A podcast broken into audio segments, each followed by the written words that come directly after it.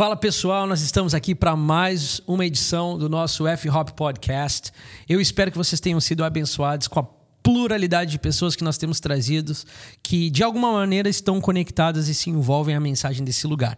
E hoje nós temos um amigo, mais ou menos recente, não tão recente, nós tivemos a chance é, de nos encontrar é, numa, num dos eventos aí que a, que a F-Hop Music estava presente, que a Amy estava presente. Mas eu gostaria que vocês recebessem, recebessem de Deus por meio da vida dele, meu amigo Renato Marinoni. Isso aí, obrigado. Certo, Falou né? certo, Vini, obrigado. Renato, te apresento para o nosso público aqui, que talvez já te conhece, mas talvez não. Então, conta para eles um pouquinho de quem você é, o que você tá faz e um pouquinho da tua história. Isso aí. Eu sou mineiro de Poços de Caldas, então meu, meu sotaque vai entregar muito que eu sou mineiro. Uh, sou pastor hoje de uma igreja em plantação em São Paulo. Uh, chama Igreja Batista da Metrópole. A gente chama de B Metrô. Fica bem pertinho do metrô em São Paulo e a gente queria um nome legalzinho para usar e tal. Uma igreja que surgiu no meio da pandemia. Uh, a gente tinha programado o culto inicial dia 28 de março, eu acho, 29 de março de 2020, e não aconteceu. E aí a gente começou em abril cultos online. E desde junho do ano passado a gente está se reunindo presencialmente. Então é uma igreja muito nova ainda, uh, mas Deus tem nos abençoado, enfim, um grande desafio. Mas eu trabalho já há quase 20 anos ah, integralmente no ministério na área de adoração, formando líderes de louvor, formando líderes na área de música, falando sobre teologia da adoração, falando sobre teologia do culto, sobre história da música cristã contemporânea ah, e muitos outros assuntos, liderança de louvor. E tenho dois livros escritos nessa área, um que é o Mergulhando na Adoração, daqui a pouco eu falo dele, o Sem Atalhos, que é de teologia da adoração.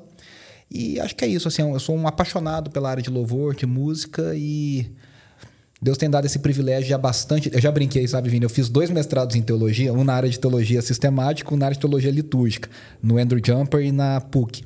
E aí eu brincava, falava que eu queria ser um teólogo sério. Assim, eu falava, não quero só falar de música, eu quero falar de uh, história da igreja, exegese, quero dar essas aulas, teologia do Antigo Testamento, e dei essas aulas. Mas volta e meia pum, Cai de novo caía de novo. E aí eu entendi o que Deus falou para mim, que eu não, não era para eu fugir, que era para eu servir a igreja assim. E eu tenho muita alegria no coração de servir a igreja nessa área, que é uma área tão carente. Sim. Né? É uma área que precisa. Tem muita gente boa tecnicamente, muita gente com bom, bom coração, mas muita gente que precisa de um conteúdo bíblico uh, orientado pela Bíblia, Sim. né? Pra gente poder fazer alguma coisa bem legal na, nas igrejas também. Cara, esse assunto é um assunto que a gente vai ter a chance de falar por. Se a gente ficasse aqui por horas, nós teríamos conteúdo por horas. Mas agora que você mencionou sobre essa questão de, de ser uma área tão necessitada, eu tenho a impressão que as pessoas valorizam muito a teologia para o pastor que prega e pouco a teologia ou conhecimento das escrituras para o líder de louvor ou para a pessoa que Exato. está liderando a igreja, levando a igreja no lugar da adoração. E nós certamente não herdamos isso da Bíblia. Nós não herdamos isso do Velho Testamento, onde Davi coloca cantores e músicos no templo. Nós não herdamos esse, esse, esse essa superficialidade na música em relação à teologia da Bíblia. É, eu vou te pedir para dar a sua opinião daqui a pouquinho de como a gente chegou nesse lugar e, e qual você acha que é o estado da igreja hoje, onde estamos, né, dentro dessa jornada de maturidade. Mas antes de nós entrarmos nesse assunto, eu, eu só queria que você contasse um pouquinho para o público como você chegou nessa mesa aqui. Por que, que você está aqui na F-Hop? é, eu já adianto para vocês, nós estamos gravando umas aulas aqui para nossa plataforma online. O Renato veio trazer todo esse conhecimento aí que o Senhor deu para ele, que anos de estudo deram para ele. O pessoal fala assim: ai, Deus me deu. É, tem muito tempo de escola também, de livro e de é estudo. Aí, é. É, e você veio para cá para gravar uma das aulas conosco. Dá para nós uma pitada do que você está gravando e depois me conta um pouquinho por que você acha que a gente tem essa distância enorme de preparo para pastores versus a, a galera do louvor? Legal. Eu vou tentar resumir, mas eu vou, eu, é, é, inclusive eu estava pensando nisso porque tem um projeto meu pré-aprovado com uma editora aqui no Brasil para escrever um livro sobre a história da música cristã contemporânea no Brasil. E eu pensei em começar esse livro contando um pouco da minha própria história, que foi uma coisa muito maluca. Eu nasci num lar cristão, terceira geração de cristãos, uh, na igreja metodista em Poços de Caldas num período de renovação. Então, era uma igreja histórica, centenária, que estava passando por um processo de renovação carismática, de dons do espírito. As pessoas orando em línguas estranhas, a, as pessoas questionando algumas coisas. Na metodista se batiza por aspersão, criança. Aí a pessoa, não, agora a gente vai batizar por imersão e, e uma série de coisas. Ainda no, hoje eles fazem por aspersão? A maioria das metodistas, lá em Poços, ainda faz por imersão.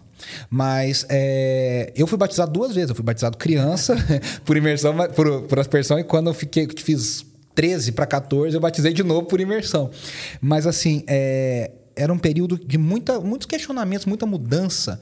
Eu era uma criança no começo dos anos 90, mas a gente acompanhou tudo isso com vários movimentos. Então, tinha movimento de Adonep, é, movimento de, de uh, batalha espiritual, seminário disso, seminário daquilo, e as coisas efervescendo. E no meio de tudo isso estava uma revolução na área da música cristã. Muita coisa nova surgindo. Então, muita coisa do Ademar surgindo, do Azaf surgindo, do Coinonia, uh, comunidades no Rio de Janeiro, muita coisa chegando.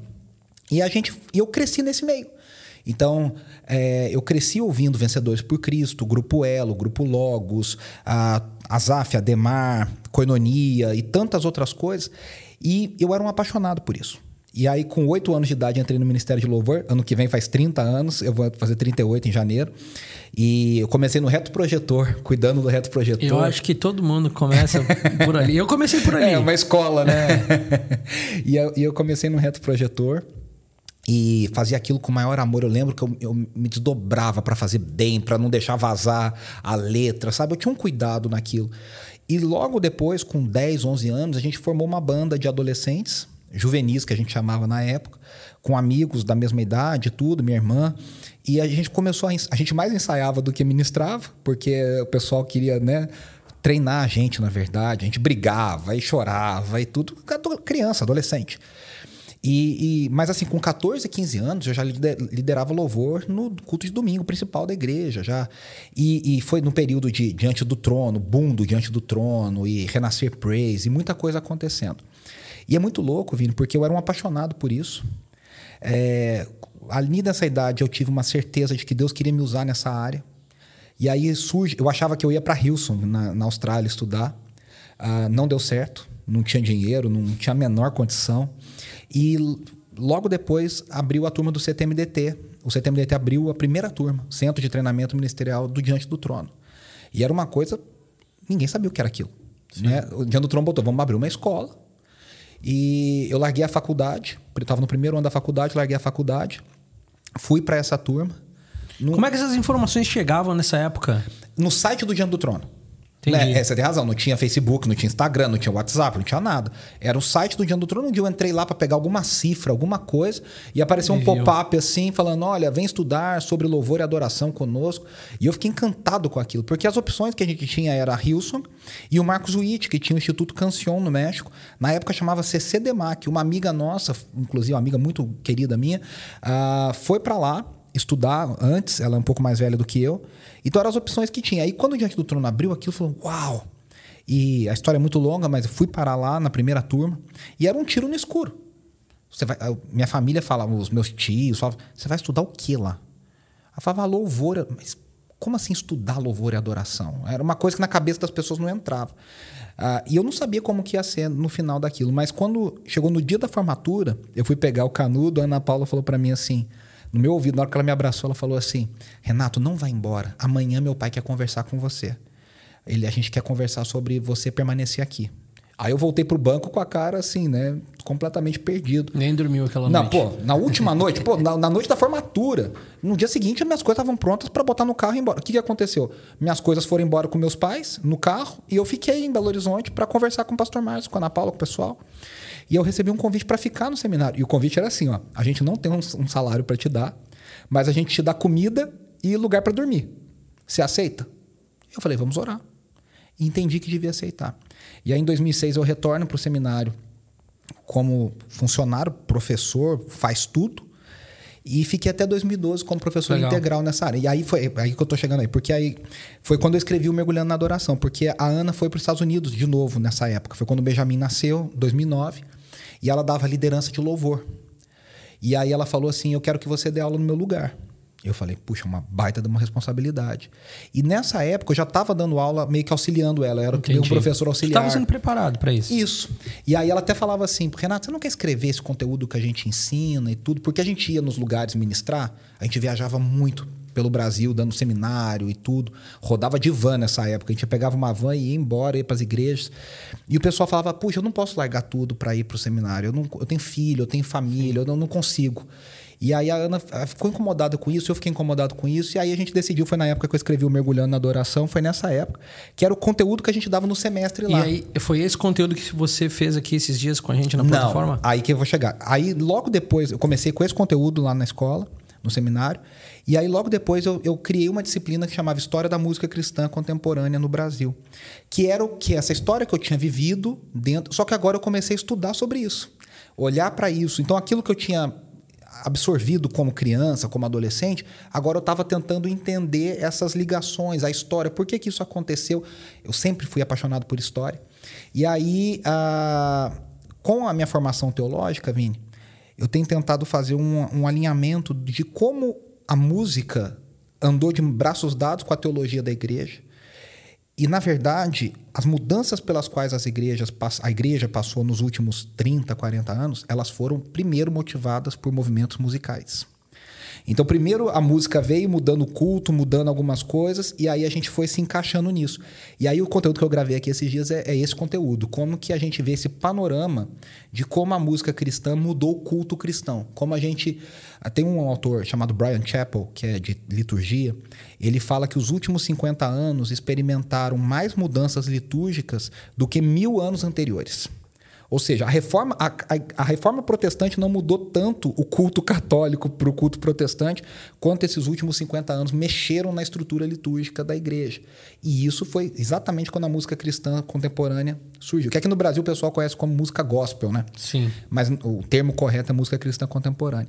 Então aqui esses dias a gente gravou essas 10 aulas, né? O convite veio da M, do Ambaran, Sim. seu, para a gente é, falar um pouquinho dessa história, para o pessoal entender, tipo como a gente chegou até aqui? Porque às vezes o pessoal conhece o Ademar, conhece o Azaf, conhece Sim. o Diante do Trono, mas não sabe como conectar isso. Acho que as pessoas têm uma história, as pessoas chegaram, claro, claro. chegaram numa situação. Então, por exemplo, a, a F-Hop tem um estilo e tem e está inserida dentro de um movimento por razões históricas, teológicas, que foram construindo essa identidade e vocês são o que são por N razões.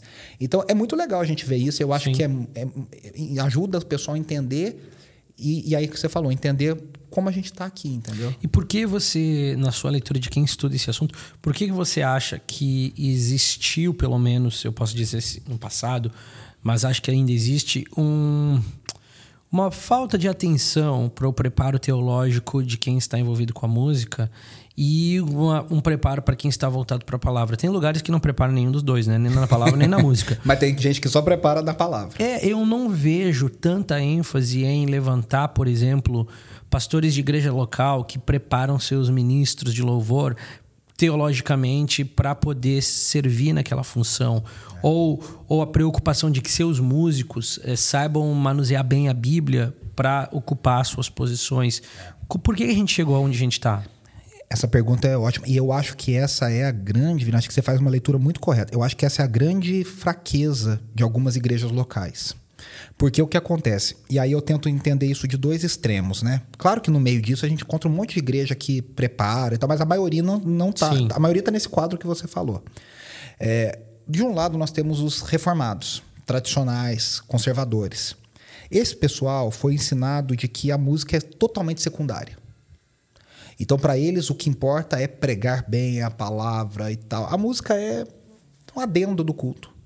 Esse pessoal ainda. Eu falo isso com muito carinho no coração, porque eu tenho muitos amigos pastores presbiterianos, pastores reformados, estudei com eles, tenho um apreço querido por eles, assim, sou. Amo. Mas, assim, eu, eu falo isso, falo, falei isso direto. É, inclusive, por exemplo, eu fui escrever minha dissertação no Andrew Jumper, o Weber Campos Jr., que acho que é uma das maiores referências hoje na teologia reformada no Brasil, falou para mim: você vai escrever sobre música. Eu falei para ele: eu não quero escrever.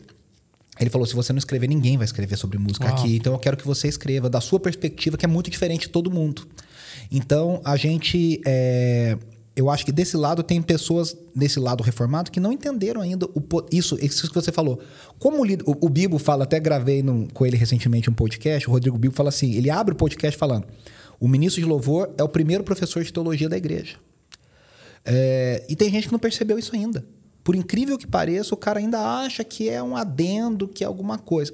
Do outro lado, nós temos o extremo neocarismático.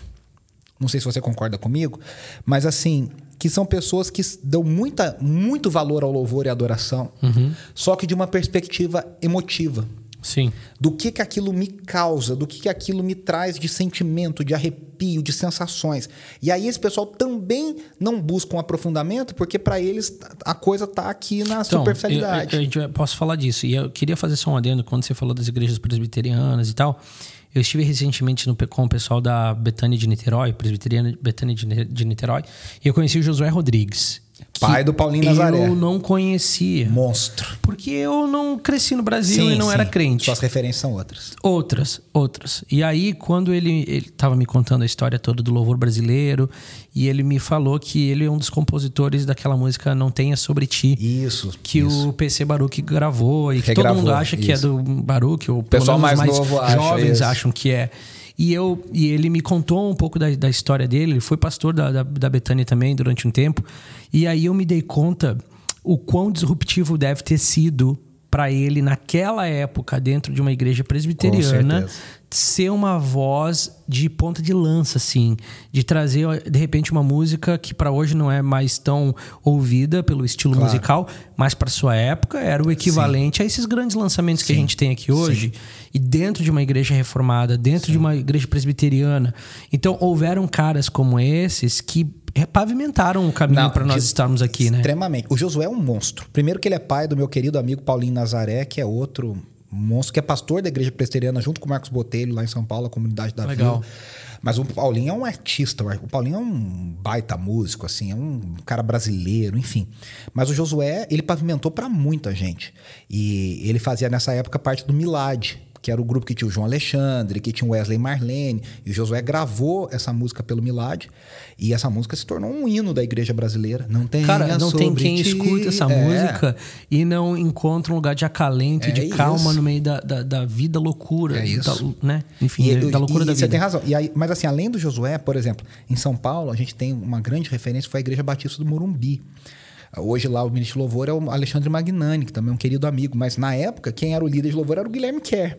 E o Guilherme Kerr era de origem carismática teológica, mas a igreja era reformada. Era uma igreja batista reformada. O Ari Veloso, fundador da igreja, um pastor completamente fora do tempo dele, era reformado.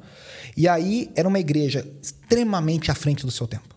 A equipe de louvor era Nelson Bomilcar, Jorge Heder, Jorge Camargo, João Alexandre, Guilherme Kerr.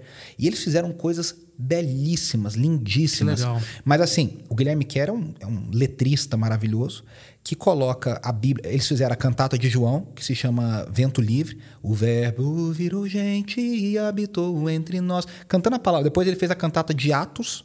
Na comunhão dos que creram era só um o coração. Nesse estilo Josué Rodrigues, estilo brasileiro, assim, muito legal, música de MPB. Uh, ah, mas assim, uh, todas as outras iniciativas de louvor são carismáticas. O Ademar da Comunidade da Graça, o Azaf Sim. da Comunidade Cristã de Porto Alegre, o Coinonia da Comunidade Cristã de Goiânia, que depois vira Sara Nossa Terra, a fonte, a fonte da vida. Uh, e mesmo assim, Vini, esse pessoal, poxa, o Ademar sabe, você conhece o Ademar também, muitos trechos da Bíblia de cor. O Azaf é um cara apaixonado pelas escrituras. Eu acho que a gente foi decaindo no nível de conhecimento das escrituras no discipulado da igreja. E aí hoje a gente busca muito de um lado a emoção e quem tem um conteúdo bom, que são, que são os reformados, que tem uma pregação boa, um ensino bom, uma palavra boa, não se preocupa com a música. Sim. Então no meio ficou esse, esse limbo que a gente é isso aí que você falou. Tá, o então, então deixa eu ser um pouco não quero ser polêmico, mas é só buscar entender uhum. até a uhum. tua opinião no meio disso tudo. Eu não tenho dúvida nenhuma de que ali no início dos anos 90 houveram vários movimentos que trouxeram uma ressignificação de louvor para o Brasil. Mas muitos deles voltados para o lado mais emotivo da música. Sim, sim. Algumas das canções você podia ouvir, é, você acaba de ouvir aquela canção profundamente tocado, mas não necessariamente houve uma Bíblia cantada naquilo ali. Exato. É uma poesia, é algo bonito, tem seu valor, uhum. mas não dá para comparar com essa galera da, do passado e falar que era a Bíblia cantada, uhum. né? Não era. Como é que você encontra o meio termo? Porque os dois lados têm seu valor. A música por música, eu tenho aprendido, casado com a Amy, né? É, ela é arte e arte para ser apreciada e para ser degustada e Deus inspira. Então não dá para dizer que porque não tem literalmente um versículo ali cantado não não seja a Bíblia. Isso. Mas como encontrar esse meio termo? Porque algumas das canções feitas para alma, a alma quer, né? Uhum. A alma gosta uhum. de sentir esse carinho da música, esse lugar de. Eu brinco lá em casa, às vezes a gente tá ouvindo algumas canções lá às vezes está rodando no YouTube e alguns artistas cristãos que a gente nem conhece. Aí vai fica rolando lá. E algumas eu falo, cara, essa aí eu tô quase cortando os pulsos aqui, porque é, tá um é lamento. É, um é, lamento é, tão é, grande que eu fico meio assim, ô, oh, troca de música aí. E, e, como, como fazer, sabe? Esse discernimento de, de entender. É, aqui não, aqui vamos cruzar a linha na areia aqui, para cá a gente não vai. Quando a gente não vai? E, e por que motivos a gente não vai lá? É, essa, esse é uma, um assunto bem legal, assim. Você trouxe outros pontos que eu vou levantar depois também. Mas vou responder primeiro o que você perguntou diretamente. Esse, esse é um debate antigo. É um debate, por exemplo, entre Lutero e Calvino. Não um debate entre eles, mas sim, entre sim. seus seguidores. Lutero achava, por exemplo, que podia compor músicas que fossem uma poesia, que fosse uma letra do compositor que tivesse uma orientação bíblica, um conteúdo bíblico e que isso estava tudo bem. Lutero mesmo, dizem os estudiosos, que compôs 38, alguns dizem 37, outros dizem 38 hinos. Ele próprio, mas ele editou centenas de hinos nos inários ali das igrejas protestantes no início da, da reforma ali. Calvino já tinha outra ideia. Calvino tinha a ideia de que só se podia cantar literalmente a Bíblia. Então Calvino fala: as únicas canções que nós temos autorização de Deus para cantar são as salmos. músicas que estão na Bíblia.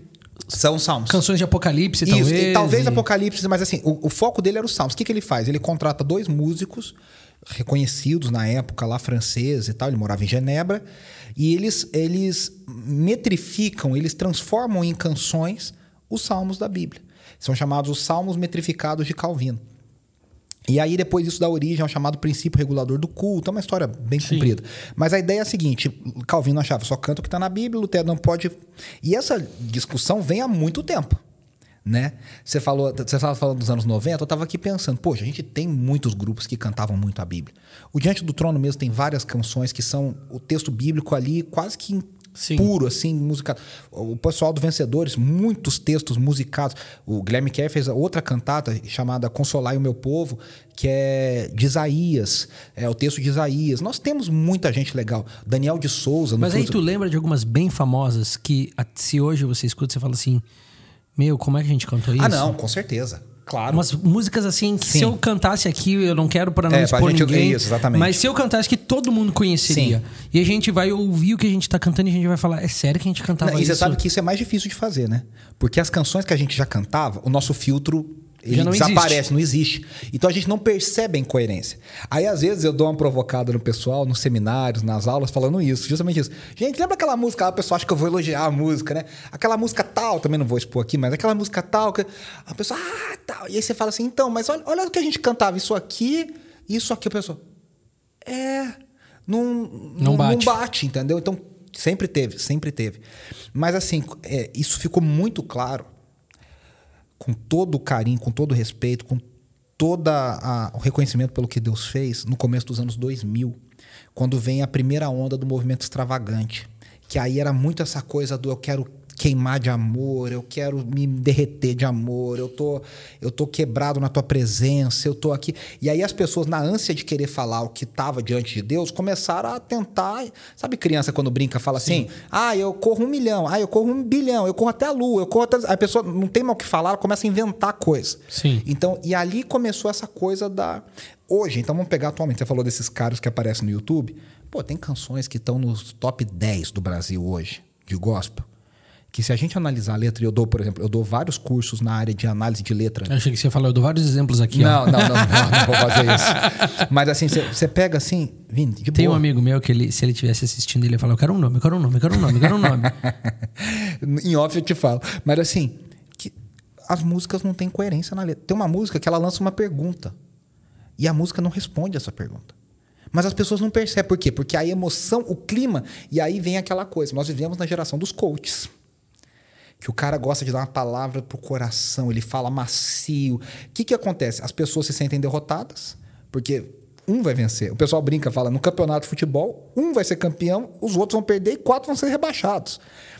Aí a gente fica naquela deprê, porque só um ganhou, não foi a gente e tal, não sei o quê. E aí vem, não, você é lindo, você é isso, você. E aí a gente amacia o ego das pessoas e, e ninguém quer saber muito se a letra tem a ver, não tem a ver. Ela quer se sentir bem. Ela quer sentir o arrepio, ela quer sentir a experiência. Nós vivemos numa época de experiências. Sim. Então, assim, isso é, é, é bastante complicado. Bastante complicado. Então, assim, eu acho que é muito por aí, sabe, Vini? Eu, eu vejo que é muito por aí, assim, nessa. E aí, aquilo, falta de conhecimento bíblico. Sim. Falta de Tá, base. mas e aí, e aí, como é que você vê? Porque, graças a Deus, nós não somos mais regidos por Roma e nem por um cardeal e nem por um Exato. cara que fala isso pode, isso não pode.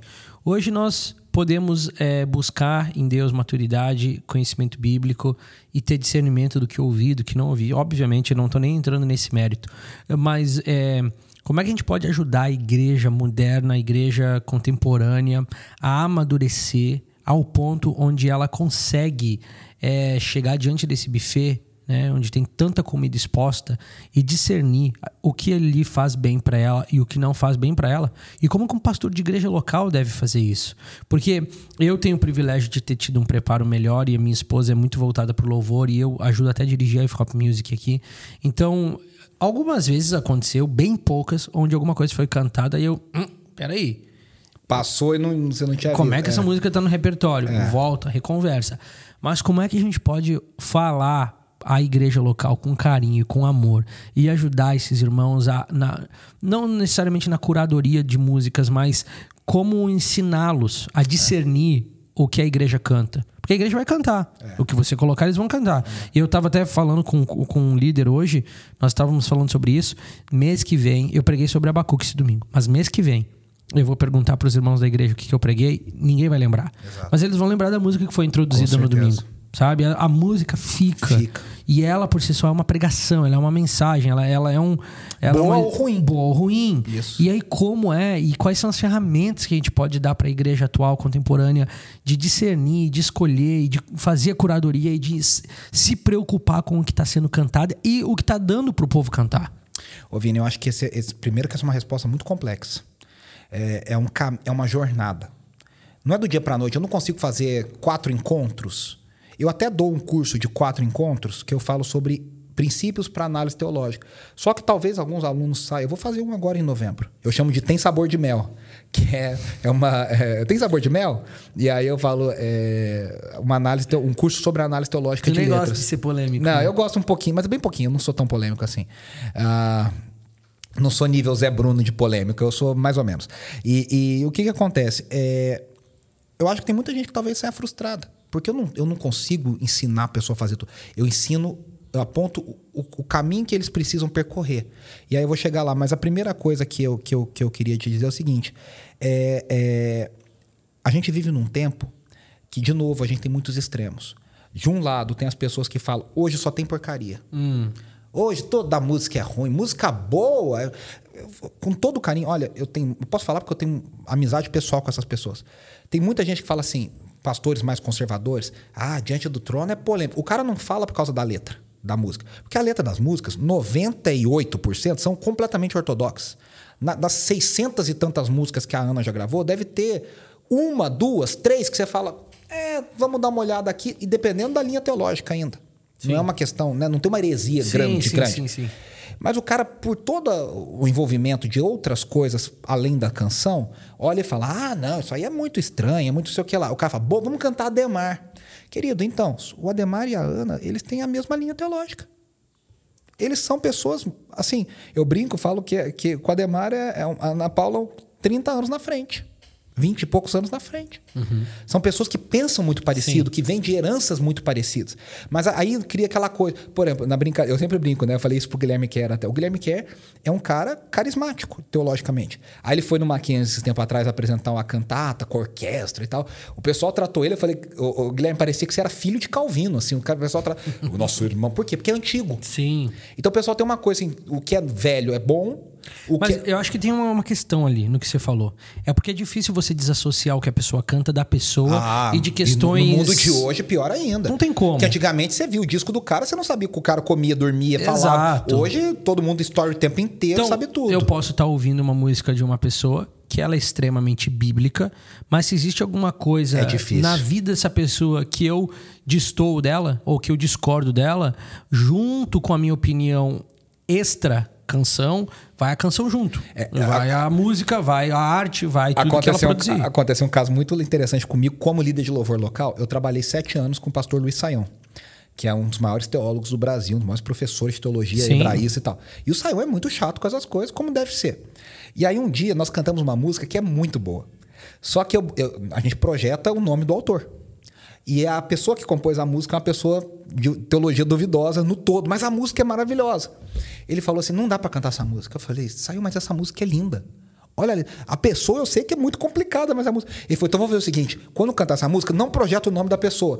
Porque na... ele tá certo. Ele... Porque no mundo de hoje a pessoa fala: quem que é o fulano de tal? Aí a pessoa vai procurar no Instagram oh, e fala assim: endossa esse cara. É isso. É isso. O, o pessoal não cons... concorda. É isso. Sabe no Twitter, quando... não sei se você tem Twitter ainda. No Nunca Twitter... tive. É, então no Twitter o pessoal põe. É um lugar bem tóxico, assim, bem difícil de ficar, mas tem coisas interessantes. Aí o pessoal coloca assim, às vezes: retweet não é, é concordância. Que às vezes você retuita um negócio, não é porque você está concordando, é porque você quer levantar o assunto para discutir aquilo. E tem gente que fala, ó, oh, você retuitou, tá concordando. Entendi. Entendeu? Então, assim, não é porque a gente canta a música, a gente endossa a vida da pessoa. Sim. Mas as pessoas não têm essa sabedoria, não tem, não tem essa questão. E eu acredito que por causa do, do, do, chamado pastoral, tem que ter esse cuidado. Tem que ter. E aí eu vou, vou voltar na sua pergunta. Então, o que acontece? Essa pergunta, é, ela basicamente eu quero dizer o seguinte: as pessoas, para fazer análise teológica das canções, precisam de maturidade espiritual. Preciso conhecer a Bíblia. Preciso conhecer a Bíblia. Então, assim, e preciso de outros conhecimentos. Então, assim, uma, uma música ela tem vários níveis. Ela tem um nível bíblico e ninguém conhece a Bíblia do dia para noite. Ninguém claro. constrói um conhecimento bíblico qualificado do dia para noite. Igual você não constrói de nada na vida, de então, nenhum assunto. Nada, nem conhecimento musical. Então, por exemplo, precisa analisar a prosódia, se, se, a, se a traduz. Por exemplo, a gente canta muita versão. Tem versões que a, a, são difíceis de entender porque a acentuação da palavra não combina com a acentuação musical. Sim, então a palavra que desconfigura. E tem tradições que a gente canta, que eu também poderia falar um nome que todo mundo saberia, que eu não concordo com a teologia dela no original. Mas quando o pessoal traduziu, Ficou, removeu, removeu, aquele problema que para mim era um problema. É, e tem caso ao contrário. É verdade. Tem caso. Cria um problema é, quando eu no original. Eu vou dar um exemplo aqui que não é um problema grande, eu posso falar dele também. É, por exemplo, tem gente que fala assim: ah, eu não gosto quando canta me ama, ele me ama, porque é uma coisa que parece muito individualizada. Então, no original é How He Loves Us. Como ele nos ama. Nos né? ama. Só que na tradução acabou ficando me ama. Então, quer dizer, no original não tem.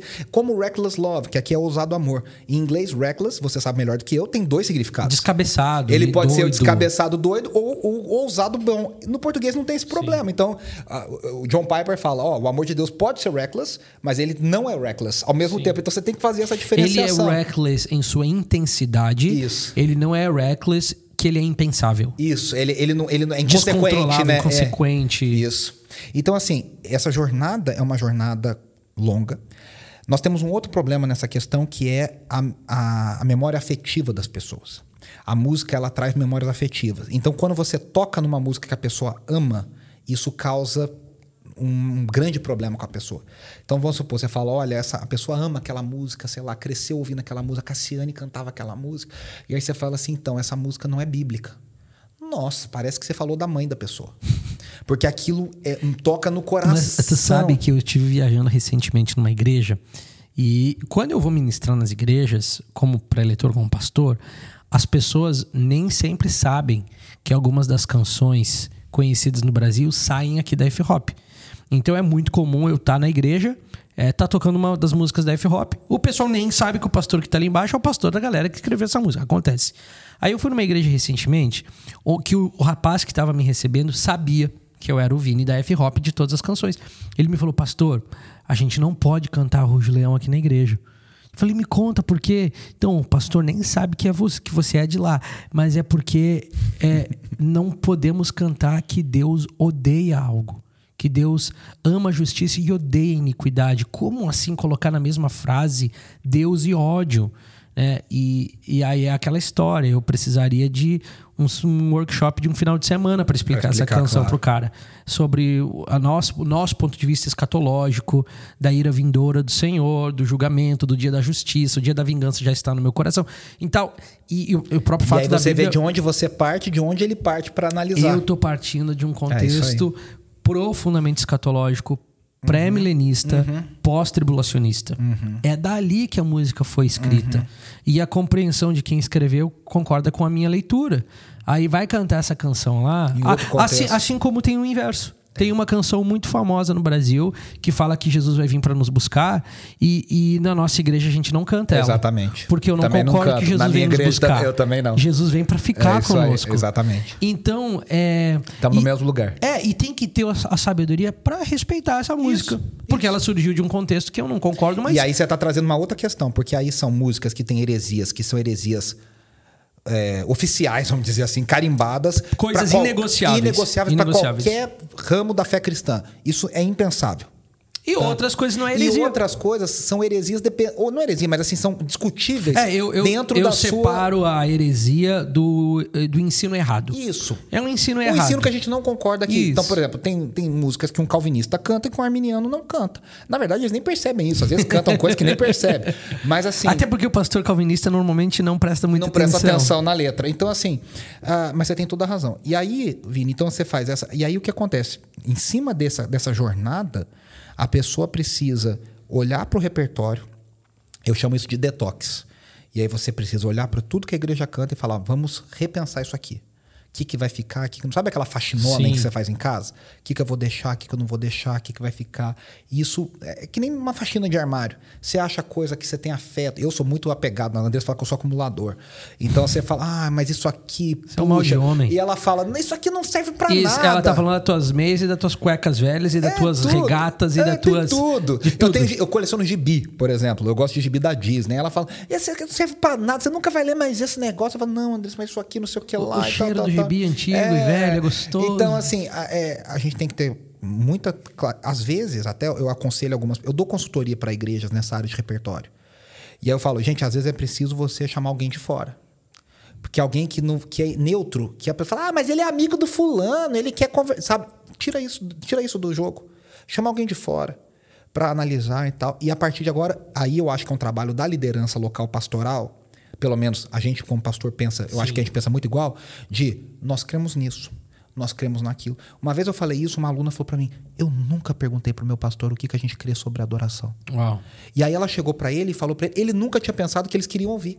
E aí dessa conversa saiu um curso e uma apostila, e todo mundo que entra na igreja agora tem ali escrito e bonitinho: olha, a gente crê nisso, entende isso, pensa assim, vê assim, vê assim. Você falou aqui, ó, a gente parte desse. E a gente poderia falar de escatologia, poderia falar de eclesiologia, poderia falar de outras coisas. Eu tenho certeza que você tem uma clareza aqui e tal. Tem muita igreja que ninguém sabe o que é que acredita, é, o que, é que eu, não acredita. Eu, às vezes, posso até ser interpretado por chato com os nossos líderes de louvor. Porque quando eles compõem canções, antes de ser gravada, eu tenho que revisar. Claro. Eu vou revisar. Claro. Eu lembro que teve uma canção que nós é, gravamos o nosso primeiro CD. Que se tivesse ido pra REC do jeito que tava, mano, eu nunca ia querer ouvir aquela canção nem cantar ela na nossa igreja. Porque o cara que compôs não percebeu, não teve a claro, intenção. Claro. Aí na hora que a gente fez a correção. Rapaz, é verdade, tinha que tirar isso aqui mesmo, ia ficar estranho. Então eu até queria encorajar a galera que está aqui nos ouvindo, que são compositores, que são líderes de louvor. É um relacionamento muito legal e saudável para a igreja caminhar junto com a igreja, caminhar junto com o pastor. E requer humildade, né? Requer humildade dos dois dos lados. Dos dois lados. Porque isso só beneficia o corpo, é beneficia isso. a igreja. E aí eu acho que, por exemplo, às vezes eu tô ali no culto de domingo, eu tô pregando uma canção e eu gosto de fechar o culto com um louvor para o pessoal responder, né, ao Senhor em oração e tal. E eu me envolvo, cara, com a escolha da claro. música ali. Eu sei o que eu vou pregar. Claro. Imagina, eu tô terminando ali de can... tô pregando sobre escatologia e aí vem cantar uma não, coisa que não ver, tem nada é, a ver, claro. sabe? Avivamento. É, nada a ver. Não tem nada a ver. É, eu, no momento da nossa igreja local hoje, eu sou pregador e faço repertório, porque são poucas pessoas. Então, para agilizar, eu já faço tudo. Então, eu, já tenho certeza que vai cantar o que eu quero. Mas, claro que eu não quero que seja assim para sempre. Eu quero treinar novas pessoas. Inclusive, as pessoas que lideram o louvor na nossa igreja estão fazendo um curso comigo sobre isso. Pra gente, junto com outros alunos, enfim. Ah, mas, assim, ah, uma coisa só pra gente entender. Eu tava com a Nívia três semanas atrás.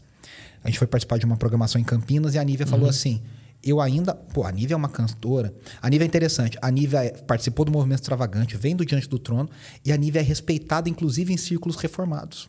Porque as músicas dela são muito bíblicas são e também muito escatológicas. Muito, muito escatológicas. Desde o primeiro, a Nívia sempre teve essa pegada escatológica. E ela falou assim: eu perguntei um negócio para ela, ela falou assim pro pessoal lá que estava participando: ela falou, eu ainda mostro minhas canções para teólogos que eu confio. Perguntar, eu escrevi uma besteira? Sim. Tá alguma, tem alguma coisa errada aqui? Isso faz parte da jornada. E aí, Vini, uh, eu me lembro de uma aluna no CTMDT que a gente foi gravar um disco do seminário. Também, os alunos compunham e tal. E é uma música bonita, muito bonita a música. E a Andressa ouviu comigo e ela falou assim: na época a Andressa era aluna do seminário ainda. Ela falou assim: Ué, essa frase não faz sentido. Ela falou um negócio e depois falou outro. Aí eu falei, é verdade, eu nem tinha prestado atenção. Aí eu falei pra menina, falei assim: olha, essa música é muito bonita, mas a gente precisa trocar essa frase aqui. Hum. Ela falou, mas Deus me deu assim. O tal do Deus. Aí eu falei, deu, mas Deus, Deus eu falei, mas Deus não sabe ortografia? Aí ela falou: Não, professor, sabe. Aí eu falei: Mas você tá falando que Deus te deu com erro aqui, assim, de semântica aqui e tal. Aí ela: Não, é que eu, eu tava fazendo assim. Eu falei: Então, mas toda vez que for cantar a música, tem que explicar como é que você compôs, não, não, tá, não, não funciona. Então a gente tem que. Aí ela: Tá bom, vamos trocar. E aí trocou. Eu falei, aí eu falei pra ela: falou, Se não trocar, a gente não vai gravar essa música. Se você quiser que a gente grave, a gente vai trocar essa frase. Então, é, é, essa é uma questão muito importante. E aí tem uma outra coisa, se você me permite, só claro. retomar um outro assunto que você tinha falado que eu tinha esquecido, agora eu lembrei. Você tinha falado que o pessoal às vezes é muito deprê, né? Muito, é muito. Ah, melancolia. Melancolia e tudo. E é, uma coisa que eu mais ouço dos seguidores no Instagram, do pessoal, nas igrejas, nos seminários, é que as músicas de celebração desapareceram aquele tanto de música de celebração que a gente tinha nos anos 90, que antigamente era música de louvor, né? Música de louvor é igual música rápida. Canta duas de louvor, duas de adoração. É, era é, a, a, a, vamos dizer assim, a toda a, a, a, teologia da adoração do cara era louvor é não, é rápido, adoração é devagar. E vou te falar, Renato, quando eu escuto, por, pelo fato de não ter crescido no Brasil, eu não vivi essa experiência musical aqui no Brasil. Eu, eu morava fora, aí voltei pro Brasil, já, já tinha passado essa onda. Mas quando a galera aqui canta algumas dessas músicas antigas, eu percebo que, que elas eram muito mais pluralistas, né? Muito, Na... cantava no plural, estamos, queremos, viemos. Adoramos, exaltamos. Ador... Isso, tudo no plural. E eram de celebração. Hoje a gente tem no máximo uma música ali com um bumbim um pouco mais marcado, mas você não fala assim, nossa, é E bastante individualista. Muito individualista. E essa festa é muito individualista. Né? Então, você pode pegar músicas dessa época, é o povo de Deus reunido, é o povo Sim. de Deus dançando, é o povo de Deus celebrando, nós somos o povo de Deus. Não, aquela canção, coroamos a ti, ó Rei Jesus. A único, é. Para mim, a maior música de adoração já feita no Brasil. Meu já feita no Brasil, para mim, essa é a maior música, de todas. Ela é fenomenal. É. Quer dizer, ela, ela traz a sensação de corpo, de adoração, do culto. Então, assim, a gente está muito individualista e muito olhando para dentro da gente mesmo, procurando resposta dentro da gente mesmo. E é um negócio meio na bad, assim, é meio triste, é meio melancólico. É um sinal dos tempos? É um reflexo sim, do som global, é um reflexo. Mas assim, eu acho que a gente também tem que dosar até que ponto que o evangelho concorda com isso, sabe? É. O evangelho tem um lugar da alegria, tem um lugar do arrependimento, sim, tem um lugar do quebrantamento. Mas eu acredito que quando a gente fala de culto, partimos do, do princípio de que você vem para dar culto ao Senhor, Com né? certeza. E você não vem para receber algo. Você vem prestar culto. Você vem né? prestar culto, você vem dar para ele algo, você vem entregar a ele algo. Então, se essa é a compreensão na hora que você está fazendo um repertório, o repertório precisa ter ele centralizado. É isso aí. Ele tem que estar sentado num trono e tudo tem que girar em torno dele. Exatamente. Ao invés de se girar em torno de nós. Exatamente. E aí eu, eu diria até que tudo bem ter essas canções, mas eu acho que elas não deveriam estar no momento do culto. É. Sabe? Essas outras canções, elas são coisas para você ouvir no teu quarto, é, na no tua seu casa, devocional. no teu devocional, mas não trazer elas Concordo totalmente. para participar da liturgia do culto. Concordo. E aí, e, aí, e aí é uma outra é uma outra questão dessa que a gente falou, de como selecionar, como fazer. Tem alguém, tem que ter alguém para falar, essa música é bonita mas ela não é para o culto. Sim. E essa, essa é uma maturidade né? Olha, essa música é muito legal, mas essa música não serve para o culto por isso, por isso, por isso. Sim. Então a gente pode recomendá-la no momento, uma apresentação, um, um solo, um coro, um, uma dança, dependendo do contexto. A música da oferta. Música da oferta. Você coloca num momento especial, pós-mensagem, se for a ver com o tema da mensagem, mas ela não é uma música congregacional, ela não foi sim. feita. Porque aí sim, aí você traz, de novo, né? Qual que é o propósito do culto? A edificação uns dos outros. Pega quanto, quantas vezes o apóstolo Paulo fala. Vamos pegar dois textos, irmãos. Colossenses 3,16 e Efésios 5, 18 19. Em Colossenses ele diz: habite ricamente a palavra de Cristo. Caramba, a gente quer isso no nosso culto, a gente quer isso na nossa vida. Em Efésios 5,18 ele fala: Não se embriaguem com vinho, mas deixem-se encher pelo Espírito. Você quer ser com a palavra de Cristo e você quer ser rico da palavra de Cristo e você quer ser Sim. cheio do Espírito. Como? Aí ele responde das, da mesma forma nos dois lugares. Falando entre vocês com salmos, hinos e cânticos espirituais. Na cabeça de Paulo, Paulo está falando de uma dimensão de cântico de culto que eu ministro a Deus ministrando ao outro com palavras espirituais, que são salmos, hinos e cânticos espirituais, é, que fluem do Espírito e que fazem a palavra de Cristo habitar ricamente Sim. na gente. Então, essa dinâmica do culto individualista, que eu estou na minha casa online, sozinho, triste lá adorando. O culto online. Sabe? A igreja online. Que, que, é válido numa certa situação, mas ela não pode ser regra. Sim. Ela e tem é que ser válido exceção. numa situação bem específica. Ela tem que ser exceção. É. Ela tem que ser exceção. Então, assim, é, porque não existe. Aí a gente entra nos. Eu estava até falando ontem lá na, na, na igreja de vocês, estava lá ministrando para o pessoal, para os líderes, estava falando assim: eu não tenho problema nenhum com a parede preta, não tenho problema nenhum com luz, com fumaça, eu tenho problema se a igreja fica escura. Porque as pessoas não se enxergam. Elas entram numa. Você vai em alguns lugares, a pessoa ela precisa quase de uma lanterninha para ajudar a sentar. Porque ela não vê a pessoa do lado. Você não vê a pessoa do lado, ela não canta para o outro. Somos um corpo em Cristo. Ah, ah, ou como Daniel de Souza, o grande hino de comunhão do Brasil, né? É, Somos corpo, assim bem ágeis. Você não canta essa música olhando para cima, você canta essa música olhando para o próximo. Né? Honrando a Deus olhando para o próximo. Então, quer dizer, a gente perdeu essa dimensão. Né? E aí a gente perdeu, Vini, se me permite, a dimensão pastoral da ministração. A gente quer fazer as pessoas engolirem um repertório que é, que é, que é bom pra gente. Que é meu gosto, que é o que a minha banda sabe tocar, que é o que tá na moda. Que é, eu quero emplacar minha música nova, quero emplacar então minha fazer música, a nossa igreja cantar. Ou a minha voz colinda nessa música, eu quero emplacar aqui, quero fazer funcionar. Eu tô procurando essa música até hoje. Renato, é, uma outra coisa. Nós, inclusive, temos um livro aqui que nós lançamos recentemente, chamado Do Silêncio à Canção. Eu ganhei ele, inclusive. Song. E tô doido para ler. Eu já então, li lá o, o, o, a contracapa, fiquei encantado com o tema. Ele é um clássico, eu estudei ele no seminário, né? Ele, ele fala um pouquinho sobre a transição do tabernáculo silencioso de Moisés para um tabernáculo musical.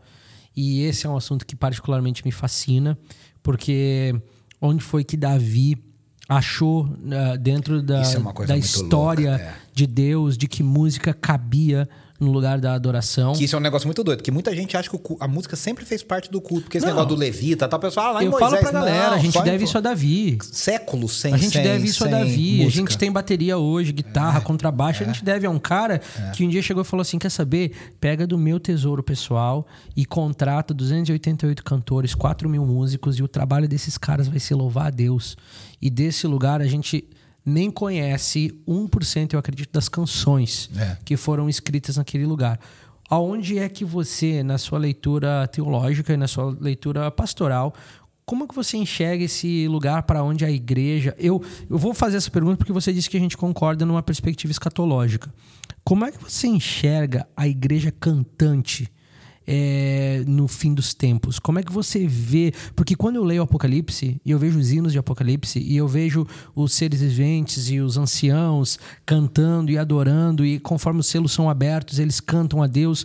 Onde é que entra a igreja cantante é, diante do, do, do, avanço dos tempos das estações e como é que a nossa canção é, terá é, sua participação no desenrolar da história? Pergunta maravilhosa. Vou tentar responder à altura. A igreja sempre foi um povo que cantou. Sempre. O primeiro documento histórico que atesta a existência da igreja foi escrito por um governador chamado Plínio. E ele escreve para o imperador e ele diz assim: os discípulos daquele Nazareno se reúnem no primeiro dia da semana e eles cantam hinos ao Nazareno como se o Nazareno fosse Deus. Então, primeiro, o primeiro documento não bíblico, não é, cristão sobre a existência da igreja é um documento que fala que a igreja cantava. Nós temos no Novo Testamento, poucas pessoas sabem disso, hinos nosso, nosso amigo em particular, é, em comum, o Marco Teles, escreveu um livro, inclusive, que ele fez, fez um, um, disco sobre isso, que é o Doxologia Primitiva, que ele canta os hinos que estão no, no Novo Testamento. Sim. Trechos do, do de Paulo. Nós regravamos Colossenses com ele. Isso, né? Colossenses, que, sua que linha a galera de amor. não sabe que Colossenses é uma é, canção É uma também. canção, Colossenses 1. Então, assim, nós temos em, em Filemon, em, em Tessalonicenses, enfim, nós temos ali em Filipenses uh, trechos de hinos romanos 11 que são canções que a igreja cantava e que Paulo inclui na, na, na, na sua. Ou, ou Paulo colocou e virou canção, a gente dificilmente conseguiria sim, sim, dizer um qual, quem específico. veio de onde, Sim. né?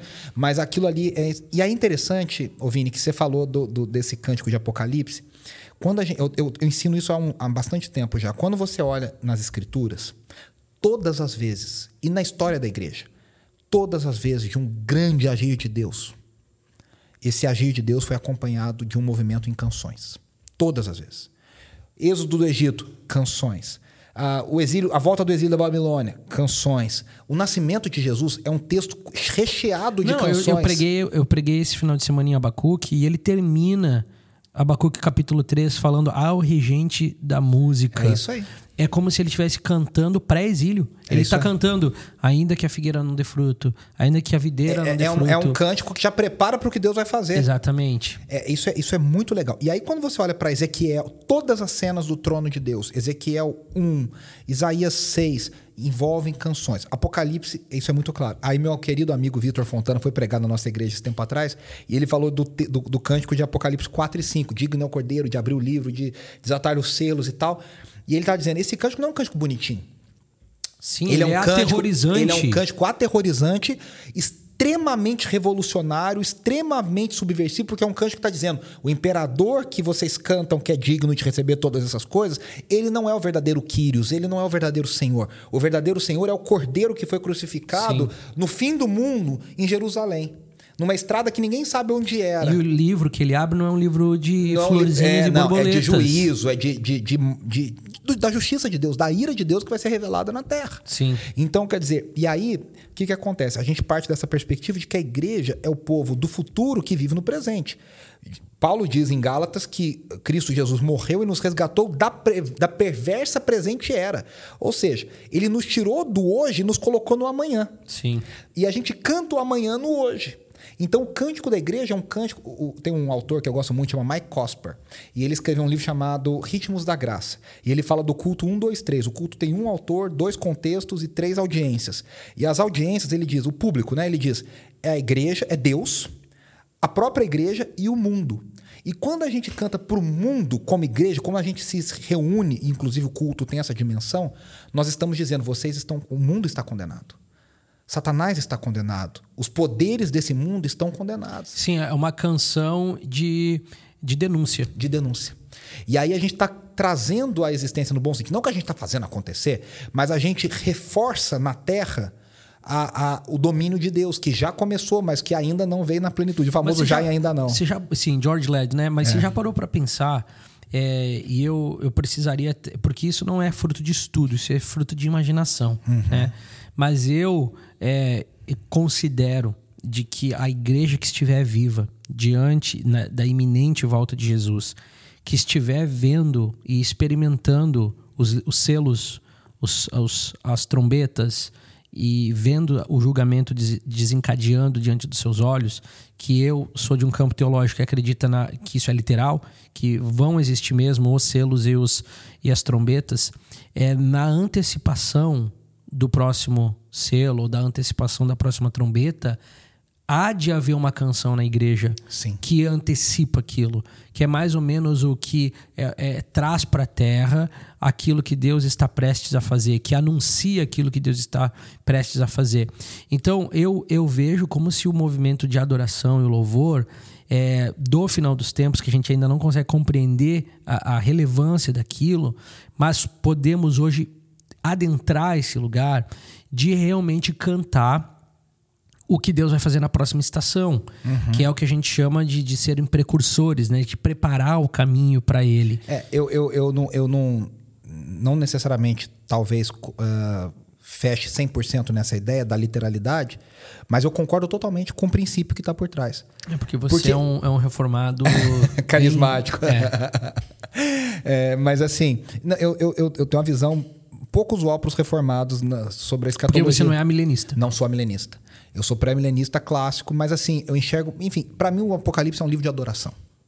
É um livro que fala de uma guerra de adoração dos adoradores do cordeiro e dos falsos adoradores da besta. E de uma guerra pelo coração da humanidade, que é a marca da besta, a mente e a, as ações, o domínio da, da mente e das ações, e do cordeiro de Deus que toma a vida da pessoa toda como um sacrifício e honra essas pessoas que ofertaram sua vida diante do, do Cordeiro de Deus, por, pelo valor que o Cordeiro de Deus passou a ter para elas. Mas eu concordo totalmente com o princípio que você falou. Eu acho que ao longo da história da igreja, a gente antecipa. Deus tem levantado os seus. E aí sim, um cântico profético, que eu falo que profético para muita gente é pano esvoaçante e fumaça, brega, por sinal, aquele pano bem brega, assim. É... Perdão, quem que faz dança profética com pano esvoaçante. Mas assim. Eu, eu concordo com é, você. É, então, é complicado. isso não é. Pô, enfim, o profético é isso. O que Deus está fazendo? O que Deus está fazendo? É a voz que clama no deserto. Sim. Né? Prepare o caminho do Senhor. O que, o que, que, tá, o que Deus tem anunciado? O que, que Deus tem falado? Qual é o discernimento da noiva de Cristo com, com relação ao, que, ao, que, ao tempo que nós. Nós estamos vendo um tempo muito difícil. Hein? Sim. Nós temos vivido um tempo na igreja brasileira que a igreja brasileira está ferida. A igreja brasileira, as mazelas políticas são só. Eu até falei isso. Elas expõem a nossa falta de discipulado, a falta de, de, de, de acompanhamento. Você chegou a ouvir a última canção único que a gente fez ouvi, com o Teles? Ouvi. É, aquela canção, o pessoal não sabe, mas quando o Teles esteve aqui em Floripa, nós conversamos muito sobre esse cenário de tensão que o Brasil está vivendo uhum, política, né? Uhum. Até da perspectiva dele, de alguém que vem do Nordeste, eu que sou aqui do Sul, e como nós nos desencontramos no experimentar da injustiça. Exato. Que lá é muito mais é, na pele do é, que aqui. É muito mais palpável, é. Muito mais palpável.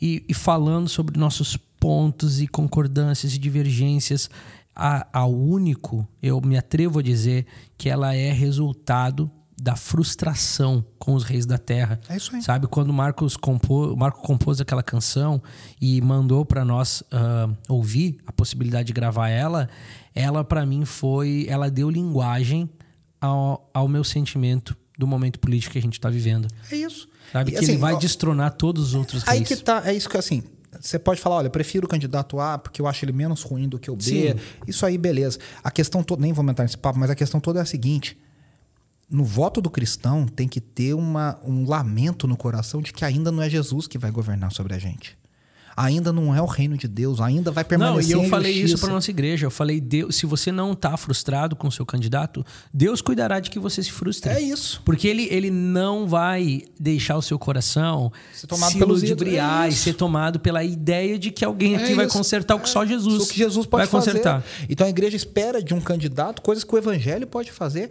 ao mesmo tempo que o evangelho não orienta a pessoa a olhar para isso e falar: "Poxa, isso aqui não está certo, isso aqui é só o evangelho que consegue fazer". E outras coisas que o evangelho anuncia que fará.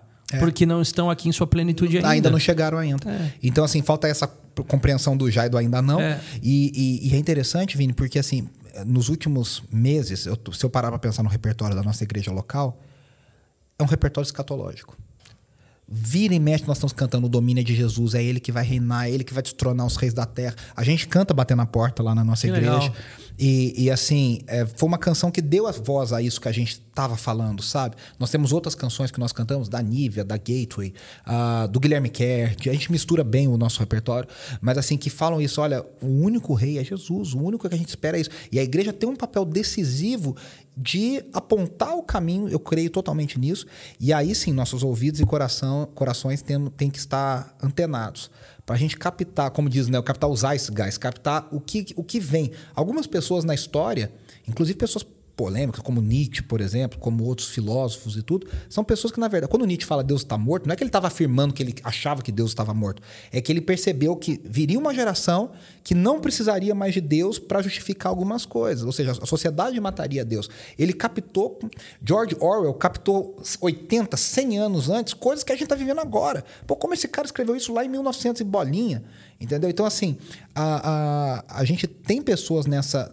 espiritualmente falando, capacitadas, teologicamente preparadas, no chão da igreja, que tem que ter essa percepção e também de vermos aquilo que Deus tá, para onde Deus está se movendo. Sim. Né? E aí. E... e... eu falo, cara, eu sou provocado até nas minhas pregações e nos esboços que eu vou criar. Eu sou muito provocado pela composição que sai daqui da, dos líderes de louvor da F-Hop. E eu, eu sempre que tenho oportunidade, eu vou falar é, para as pessoas que assistem e que querem crescer no lugar de adoração. É, há de chegar um tempo onde os compositores eles serão pregadores com melodia sabe? Eles vão estar tá trazendo uma verdadeira mensagem, um esboço, uma pregação, só que eles conseguiram rimar e botar música naquilo.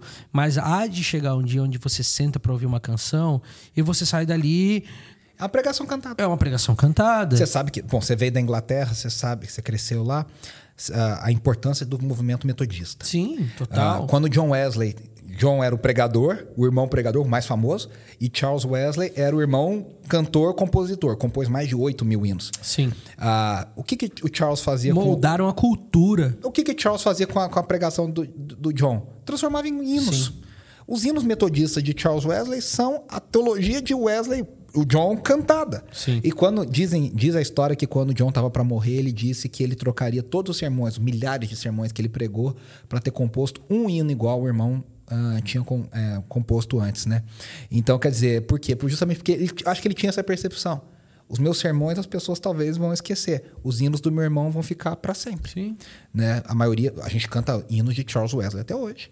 Não, 400 e, anos. E você vai para Inglaterra, você vê isso em pedras na, nas paredes, você vê isso em documentos é, históricos, enfim, a, o movimento da adoração. Por isso que eu acredito que a gente precisa de alguma maneira influenciar essa moçada que está chegando agora e começando no louvor para se levar a sério. É isso aí. Sabe que você não está produzindo uma coisinha no teu quarto ali só para é, que, que você curte mexer no teclado.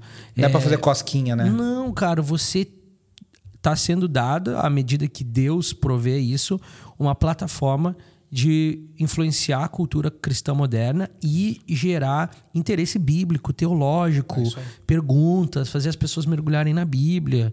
E, enfim, aí eu, acredito muito no que a gente está vivendo agora como igreja brasileira. Eu acho, por isso, nós nos aproximamos muito do Marco Teles, porque podemos ter várias diferenças teológicas de, de concordância ou discordância ou, ou da, da denominação, mas a gente concorda em uma coisa: tem uns cânticos sendo cantados pela igreja brasileira e ele precisa ser ouvido. E a igreja precisa saber que ela pode cantar, que é ela deve cantar. É ela tem que abrir a boca e pôr no papel aquilo que ela vê Deus fazendo, é aquilo que Deus está anunciando. A gente não tem nada contra versões, nada contra. Não, eu gravo, eu canto é isso, aqui, nada contra, elas. Nada contra. Mas há um cântico do que Deus está gerando no Brasil, Sim. né? E eu concordo totalmente. Eu cantar é único hoje no Brasil é refrigério para a alma. É Vai aí. cantar ele lá no Reino Unido, ele é só mais uma canção. É isso aí. Lá ele é bonito, mas ele é só mais uma canção. Uhum. Aqui ele é, é água no meio do deserto. É isso aí. Porque ele fala a nossa realidade. É isso aí. Isso é, isso é muito importante, que aí a percepção, a partir do, do da realidade do Brasil, da realidade da igreja, uh, pessoa capacita, pessoas capacitadas a partir do chão da igreja para olhar para isso e transformar isso numa melodia, numa poesia. A gente tem pessoas maravilhosas que fazem isso. O João Alexandre, talvez você não, você não tenha vivido talvez a época que o João estava estourado aqui, mas o João tem música como Pra Cima Brasil, Em Nome da Justiça, que são, são gritos da igreja há 30 anos. Tanto que até hoje, qualquer música de Brasil, de não sei o que, o pessoal canta Brasil, olha para cima, existe uma chance de ser nova. O João escreveu isso há 30 anos. Sim. Né? A gente tem a, a gritos que vem vindo ao longo desses anos com brasilidade, com Gerson Borges, cara, é um cara que vocês precisam conhecer, não sei se vocês conhecem. De ouvir falar só. Pastor, poeta, professor, que é isso, coloca também uma, uma, uma, uma ânsia da igreja brasileira, da, do brasileiro, da, da alma brasileira no, nas canções. Então, assim, com esse, com esse grito, sabe? Com esse grito profético, com esse grito de angústia, de nós queremos o reino de Deus. Então, eu acho que isso é algo muito Legal. importante e é, e é muito importante o trabalho que vocês vocês têm feito. Aliás, eu quero dar um parabéns, porque eu amei esse trabalho de vocês com o Marco. O Marco é um querido amigo também. E assim, é... continuem, porque tem abençoado bastante Amém. a igreja brasileira, assim, Amém. bastante mesmo. Obrigado, Renato. Indo para o fim do nosso bate-papo, deixa algumas recomendações de liturgia para a galera que está assistindo e gostou da nossa conversa aqui. Alguns livros que você. Eu sei que você tem esse aqui. O outro não tem mais? O outro tem, Acabou? só não trouxe. É. Não trouxe. É, mas Onde tem. é que o pessoal pode encontrar esses livros? Diretamente comigo ou mandar um direct no Instagram. As mídias sociais. É, meu Instagram é renasmarinoni, com i no final. Uh, acho que é o melhor caminho para me inscrever lá. Mas tem o um site renatomarinoni.com. Uh, o, o, o, Mergulhando na Adoração tem no Kindle na Amazon. Legal. O Sem Atalhos tem uh, só o físico impresso. ainda, impresso. Aí pode mandar um direct no Instagram, pode, pode comprar pelo site. A gente envia pelo correio direitinho Legal. tudo. Mas assim, tem muita coisa bacana sendo escrita e sendo traduzida no Brasil. Eu indicaria, por exemplo, nos últimos tempos aí livros que foram nem novos, mas que foram novos no Brasil. Nós temos Teologia da Adoração do David Peterson. Até fiquei sabendo que vocês usam aqui na track de, uhum, de, de, adoração, de, de, música aqui também. A, a, do David Peterson, é, publicado pela Vida Nova, Edições Vida Nova. Tem esse da editora Concílio, do Mike Cosper, Ritmos da Graça, que é incrível, é um livro fácil, acessível.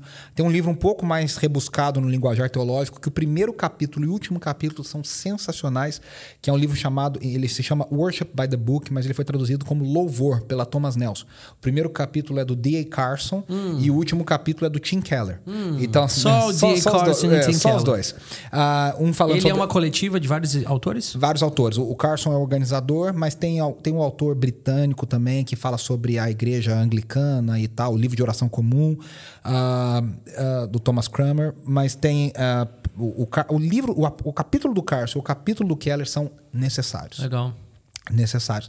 E eu gosto muito, o cara que eu mais me inspiro hoje, tive a alegria de entrevistá-lo há dois anos atrás, é Bob Kauflin, da Sovereign Grace Music. E ele é um cara, o Bob Kauflin, ele se converteu no Jesus Movement, então ele vem de uma ele vem de Vineyard, uh, uma perspectiva carismática e tal, só que ele se tornou reformado. Legal. Então ele ministra nas conferências com Piper, com, com, com Keller, com uh, o Carson e outros ícones reformados nos Estados Unidos. E ele tem um equilíbrio, assim, sabe? Ele consegue Sim, ser legal, contemporâneo, legal. consegue ser bíblico. Ele é, ele é fantástico. E ele tem literatura. Ele tem. Ele tem um livro que em inglês se chama Worship Matters, que aqui foi traduzido dentro do curso Vida Nova de Teologia. É o, é o volume 11 de Louvor e Adoração. E ele tem um outro livrinho dele muito pequeno e muito bom chamado Verdadeiros Adoradores. Também é um livro assim Legal. sensacional, sensacional. E se alguém que está nos assistindo quiser é, ter o Renato para falar o seu time de louvor, tá na igreja, eles podem te procurar também nas mídias sociais. Pode procurar nas mídias sociais. Tem workshops que você dá? Sim, a gente faz esse trabalho, tanto eu quanto a Andressa. A Andressa, minha esposa, trabalha a parte vocal, de banda, musical, é uma vocal coach muito. muito... Nós nos encontramos porque ela estava lá, né? De ela estava fazendo de vocal no coach DT, no congresso do DT, foi exatamente isso. E a Amy foi gravar com a Ana. É, a gente, a Ana convidou ela para fazer isso, a Amy foi gravar no DT 21 e, e a Andressa Andressa estava lá fazendo toda essa preparação. Então a gente vai nas igrejas, sim, e dá seminário teologia da adoração, teologia do culto, história da música cristã, liderança de louvor, dependendo do que a igreja quer. Eu tenho feito isso há desde 2005. Então que já legal. são 17 anos que eu tenho rodado o Brasil pela graça de Deus. Que e legal. eu amo fazer isso, a gente ama fazer isso. E à medida do possível, a gente é igreja local, então todo domingo tem que estar na igreja. Mas a gente sai na Tenta sexta. encaixar na sexta-noite, é, sábado, sexta vou, noite, vou sábado, cedo. É isso aí, sai cedo domingo. Você está em São Paulo, é um lugar bom, é, né, para entrar Bom para chegar e a gente é. tem feito assim. que é legal, obrigado, cara, por esse tempo. Obrigado, obrigado por vocês. ter é, vindo para Floripa com a sua família. Eu sei que vocês estão com um bebezinho pequenininho aí. tá curtindo um monte aqui é, o pessoal. É um grande sacrifício fazer isso, eu sei porque eu tenho filha pequena também.